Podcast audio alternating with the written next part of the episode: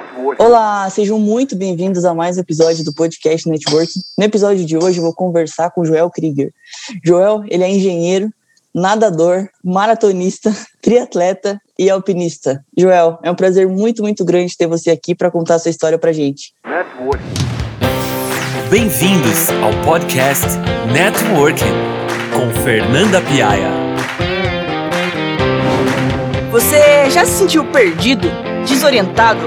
Agora imagina se você pudesse conversar cara a cara com pessoas que estão anos na sua frente, que são referência em suas áreas. Esse é o objetivo do nosso podcast. Queremos conectar você a pessoas que fazem a diferença no mundo e que são referência naquilo que fazem.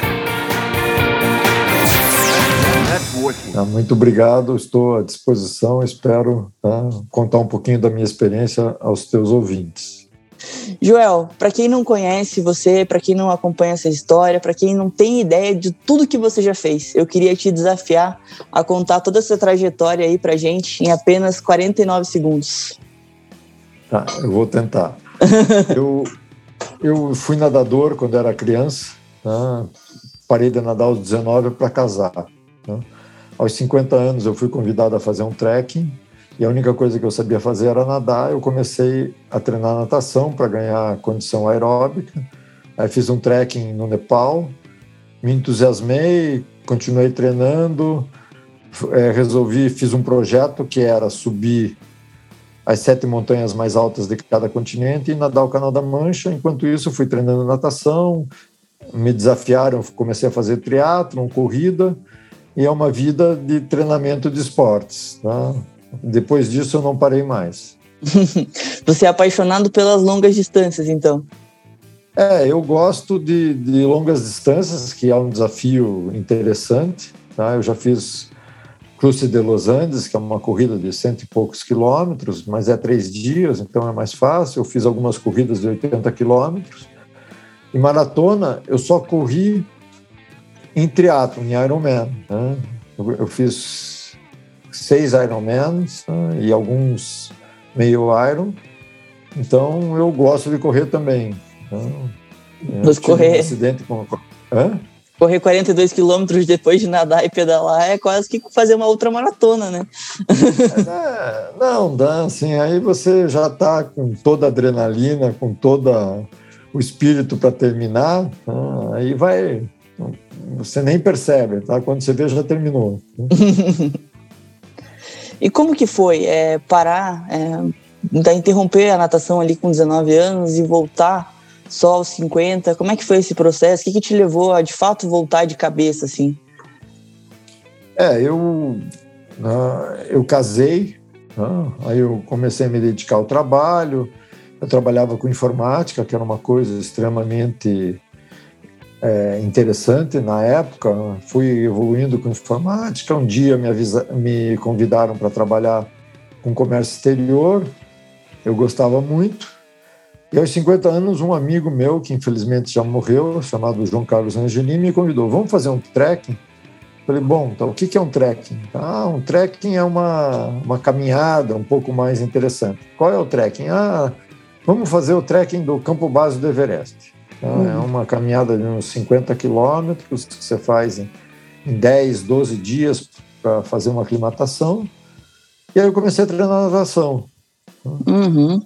Já gostava, né? E eu já gostava, eu precisava capacidade aeróbica, né? Aí eu fui competir. Né? Fui competir contra o Célio Amaral, né? Que é proprietário da escola de natação. E o Célio era meu amigo de longa data.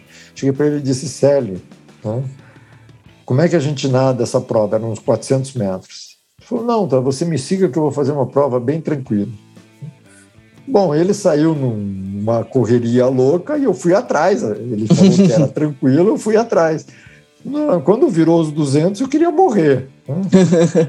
Aí eu terminei me arrastando e falei: não, tá, assim, não dá para ficar tão fora de forma. Aí comecei a treinar mesmo. Uh, e eu treinava com o Leonardo Del Vescovo. Uh, eu treinei com ele um tempo, fui treinando, fui competindo. E aí, em 2008, eu resolvi fazer esse projeto e comecei com. Eu fui nadar o Campeonato Mundial de Natação na Austrália, e na volta eu fui subir o Kilimanjaro, tá? que é uma montanha no meio da África, tá? assim que você tem as quatro estações do planeta. Então, você sai da, da floresta tropical, passa pela savana africana, passa pelo deserto e quando você sobe tem neve lá em cima. Nossa, qual que é a altura então, dela mais ou menos? É 5.600 metros, tá? não é assim, não é das grandes montanhas, né? Aí em 2010 eu resolvi, eu fui com, a gente foi, foi se organizou para subir o Aconcagua em janeiro de 2010. Eu subi o Aconcagua e o Aconcagua é, vamos dizer, um, um marco né, para dizer que você tem condições de subir outras montanhas e você tem condições de subir o Everest com oxigênio. Uhum. Uma coisa que eu sempre cito tá, é não é alpinismo, tá? é uma caminhada um pouco mais exigente. Tá? Então eu sempre digo, qualquer um pode fazer essas montanhas. Tá? Uhum. Só que não dá para acordar de manhã e dizer assim, ah, eu vou subir o Everest amanhã. Tá? Você tem que se preparar, você tem que ter conhecimento, você tem que aprender como fazer. Então é uma questão tá, assim de planejamento. Sem planejamento não, não, não tem nada para ser feito. Né? E se você pudesse voltar uns anos ali nessa história e dar um conselho para aquele Joel de 50 anos que resolveu voltar para o esporte, o que, que você falaria para ele? Eu falei, aí, olha, eu me arrependo de ter parado de, de fazer esporte, tá? porque o esporte te dá tá? uma melhor qualidade de vida. Eu, assim, durmo melhor, como melhor, né? assim, aproveito a vida melhor. Né? Então, o meu conselho é comece a fazer um esporte quando você puder. Tá? Uhum. Assim, é uma questão de organizar. Tá? Assim, eu sempre achei, não, eu não tenho tempo para nada. Hoje eu tenho quatro horas por dia, tá? eu trabalho né, normal e o meu, meu tempo está organizado. Né? Então, isso é uma coisa assim, que a gente leva para o futuro. Hoje eu tenho 67 anos, né, assim, eu corro, eu nado, eu pedalo né, e eu me sinto bem. Né? Então é um conselho disso. Assim, não deixe chegar aos 50 para descobrir que você pode fazer. Tá? Faça é, o mais, mais cedo possível. É muito engraçado como o esporte ele acaba disciplinando a gente, né? Usa é. o esporte para a disciplina do esporte, se você tem, se você segue, você leva para as outras áreas da vida e tudo fica um pouco mais fácil, né? Você vê as coisas parecem um pouco mais leves assim. É uma questão de, de planejamento. Tá? Assim, eu, eu sempre digo para os meninos que dizem assim, ah, eu vou fazer vestibular, eu tenho que parar de treinar. Não, então você não precisa parar de treinar, você precisa organizar o teu tempo, tá? Para não perder tempo com coisas que, não, que saem do teu foco. Tá? Uhum. Quando Legal. você vai fazer vestibular, você tem estudo, escola e treino. Tá? Então você tem que dividir o teu tempo para aproveitar as três coisas. Né? Uhum. É a mesma coisa fazer um esporte na faculdade. Eu fiz a faculdade inteira, fazia esporte, trabalhava e estudava e organizava, né? É, é, é, a gente é foco, né? Você quer fazer, você tem que se organizar. Se você quer se organizar, tá? você tem que mentalmente formar um horário para cada coisa e seguir em frente. Né? Que legal. E agora chegou a hora dos nossos patrocinadores. Solta o som, DJ. É. Fernanda? Psst. A gente não tem patrocinadores. E, e, se hoje, assim, você fosse se definir apenas uma palavra, que palavra que você usaria? eu diria resiliente, tá? Que é a palavra da moda, tá? Nunca desistir. Tá? Nunca desistir. É, um, é, é uma coisa assim, tá? Essas coisas que a gente faz, assim, você vai fazer uma maratona, tá? Você tem que sair dizendo, ó, eu vou fazer 42 quilômetros, eu não vou, ah, nos 20 eu vou ficar cansado, tá? Se você pensar assim, né? Não adianta, aos 20 você está cansado, tá? aos 25 você está morrendo. Tá? Uhum. Você não não está fazendo tá, para ser o, o, recordista mundial, tá? principalmente os amadores. Está fazendo para vencer o teu desafio pessoal, tá? para dar um tempo melhor, para se sentir bem, para terminar a prova. Uhum. Né? Sim, a satisfação de terminar uma prova, qualquer que seja ela, né, é muito grande. Né? Então, você tem que saber né, focar, né? não desistir. Né? Que legal. E existe alguma frase, alguma citação, algo que você tenha lido ou que tenha te falado, que tenha te marcado de alguma forma um pouquinho mais profunda? Olha, eu, eu gosto muito tá, de uma frase do Nelson Mandela, tá, que, que foi o, vamos dizer, acabou com o apartheid lá na, na África do Sul. E ele dizia, olha, depois de você subir uma montanha, tem outras para você subir. Tá? Não adianta chegar lá em cima e achar que você resolveu todos os seus problemas. Então, a vida é um desafio constante. Tá? E essa frase espelha muito claramente tá? esse desafio. Tá? Cada dia é um, um, dia diferente que você tem que vencer, que você tem que fazer as coisas e que você tem que estar preparado para o dia seguinte.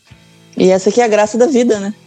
É exatamente. Tá? Assim, Se fosse fácil, eu sempre digo, tá? Se fosse fácil, não tinha graça. Não tinha graça. Se fosse simplesmente acordar, que nem você falou isso, para uma montanha, não, não ia ser legal, né? Porque aí não, não. ia ser algo corriqueiro, né? é, e também, né, assim, você tem que saber né, que ninguém nasceu sabendo. Tá? Uhum. Eu nunca tinha dormido em barraca. Né? Era, um, era um cara simplesmente uma pessoa urbana. Uhum. Não tinha dormido em barraca, eu não sabia abrir um, um saco de dormir, né? eu não sabia andar na neve. Eu fui aprendendo. Né? Assim, uma das coisas que, quando você vai fazer montanha, uma das primeiras coisas, você tem que aprender a ser independente. Por quê? Porque se acontecer alguma coisa, você tem que saber né? algumas regras básicas para se salvar. Né? Senão, Hum? É, a gente não pensa, a gente acha que é só pegar e subir, mas tem toda a questão logística de comida, de, de barraca, de tudo, né? Tudo, tudo. Tá? Eu, toda a viagem que eu faço, eu organizo a alimentação, eu organizo o roteiro, eu, eu tenho sempre contrato tá? umas pessoas, tá? assim, guias para me ajudarem, né? Sim, por quê? Porque você precisa da experiência dos outros. Né? Assim, a vida é isso, é compartilhar experiências. Legal. Então eu adoro isso. Né? Que legal. Eu tenho um, episódio interessante. Tá? Eu fui fazer, subir uma montanha na América do Norte, que é o Denali. Tá? Aí eu contratei a empresa e tal, e disse, ó, é 21 dias. Eu achei esquisito, mas tudo bem. Tá? No 19 dia, o tempo não tinha melhorado. Tá? Ele disse: uhum. acabou a excursão. Eu falei: mas pô, vocês combinaram com a montanha que em 21 dias ia dar tempo? Tá? Então não dá. Tá? Você não pode querer vencer o, o, as coisas do, do dia a dia tá? assim, sozinho e nem achar que a montanha, tá? que o, o tempo vai ficar perfeito para você. Tá? As coisas que estão então, fora do seu controle, né? exatamente, tá? Assim, isso que faz, tá? Assim, a gente ter convivência, ter experiência, ter tecnologia para te avisar o que que dá, o que que não dá. É tudo uma questão, tá? assim, de programação. Tá? Legal. E o que que você entende como fé? Olha, eu, eu entendo o seguinte, então, assim, se você não se ajudar, tá? nada vai te ajudar. Tá? Você tem que acreditar que você pode ser sempre uma pessoa melhor, tá? E você pode ser sempre, tá? Ajudar os outros e ajudar a si mesmo. Tá? Uhum. Assim que eu entendo. Que legal, que legal. É, e se fosse, se fosse assim dar um conselho para alguém que está totalmente perdido, o que, que você falaria para essa pessoa? Olha, eu diria né, assim. Eu, eu, eu, tenho uma frase tá, assim, que o meu sogro sempre diz tá, assim, se conselho fosse bom, tá, a gente vendia, a gente não dava. Uhum. Tá? Mas eu acho tá, importante tá, é você colocar um objetivo. Se você colocar um objetivo, as coisas começam a ficar mais claras. Né? Pode ser um objetivo de trabalho, pode ser um objetivo de amor, pode ser um objetivo de esporte, mas você tem que ter um objetivo. Você ficar largado para um lado para o outro, você perde o foco e acaba ficando perdido. Né? Uhum. Então, para, concentra, define um objetivo, que a coisa fica mais clara, fica mais fácil, a vida fica mais leve. Que legal, nossa, um baita conselho, porque é, quem não sabe para onde ir, né? Qualquer lugar serve. Exatamente. que legal. Bom, Joel, já indo aqui pro, pro fim do podcast, eu te fiz várias perguntas ao longo desse episódio e eu queria fazer, saber que pergunta que o Joel faria para ele mesmo. Olha, é uma boa pergunta. Né? Veja, é, eu, eu, a, a, pergunta que eu faria tá, seria a seguinte: hoje, tá, se você olhasse para trás, você faria alguma coisa diferente? E olha, eu faria muitas coisas diferentes, tá? mas a média do caminho, tá, eu sou feliz, tá? porque tá, assim, as coisas que eu me propus fazer, eu consegui. Tá? Que legal. Então, eu acho que isso é uma coisa que deixa você. Tá? Muita gente diz assim: ah, se eu tivesse mudado isso, mudado aquilo. Não dá para mudar. Uhum. Você tem que, se o erro foi grande, você corrige. E se não, você segue naquele caminho, que aquele caminho é o melhor que você tinha naquele momento. Tá? Uhum. A gente nunca volta para trás assim: ah, se eu tivesse feito aquilo, eu teria pensado melhor o que, que vai fazer? Já foi. Né? O, o ensino não existe, né? É, né? não volta, o tempo não volta. Né? Você tem que pensar para frente. Se dá para corrigir algum erro, corrige. Tá? Você sempre faz erros, ninguém é perfeito. Tá? Faz parte da, da vida errar. Tá? Mas faz parte da vida também corrigir os erros sempre que possível. Legal, que legal. Sensacional. Bom, e quais que são os seus próximos desafios, suas próximas provas que você tem em mente? O que, que você planeja aí? Tá, eu estou treinando tá, para três objetivos básicos. Tá, assim, eu quero me classificar para a Kona, que é o Campeonato Mundial de Ironman. Eu, ano que vem, vou subir o Everest. E no outro ano eu vou para o Canal da Mancha. Tá? Eu ia primeiro para o Canal da Mancha e depois para o Everest, mas eu sofri um acidente e quebrei a clavícula, então eu preciso mais tempo para ficar melhor na natação. Então, esses são os meus três objetivos de curto prazo. Que legal. Que dá uns dois anos para. Tá, já está planejado esses dois anos. Né? Não, e grandes objetivos, né? é, né? o Everest eu já tentei três vezes, né? Sim, já, vamos dizer, estou planejando mais para corrigir alguns detalhes, tá? mas uma vez eu estava, chegamos no, no, campo base, que era 8 mil de altura, tá? o vento estava a 160 km por hora, tá? não dava para se arriscar a subir. Uhum. Tá? E era o último o dia para tentar subir. Então, o que, que, você vai fazer? Tá? Assim, a montanha continua lá. Tá? É. É Sempre terão vida, outras então, oportunidades, né? É, exatamente, os objetivos estão lá. Tá? Assim, se você não conseguir naquela vez, você pode tentar em outra vez.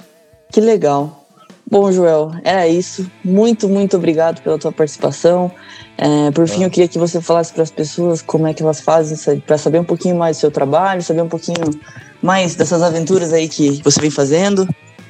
É, eu, eu escrevi um livro junto com o Erivelto Oliveira, que é esse livro aqui, tá? Suba, nade, corra, pedale e aprecie a paisagem. O livro não está sendo vendido. Quem quiser, tá? é só mandar um e-mail para livro, arroba, livrojoelkrieger.gmail.com. Ah, vou, vou deixar Depois o link na pode... descrição aqui para as pessoas poderem achar mais fácil também.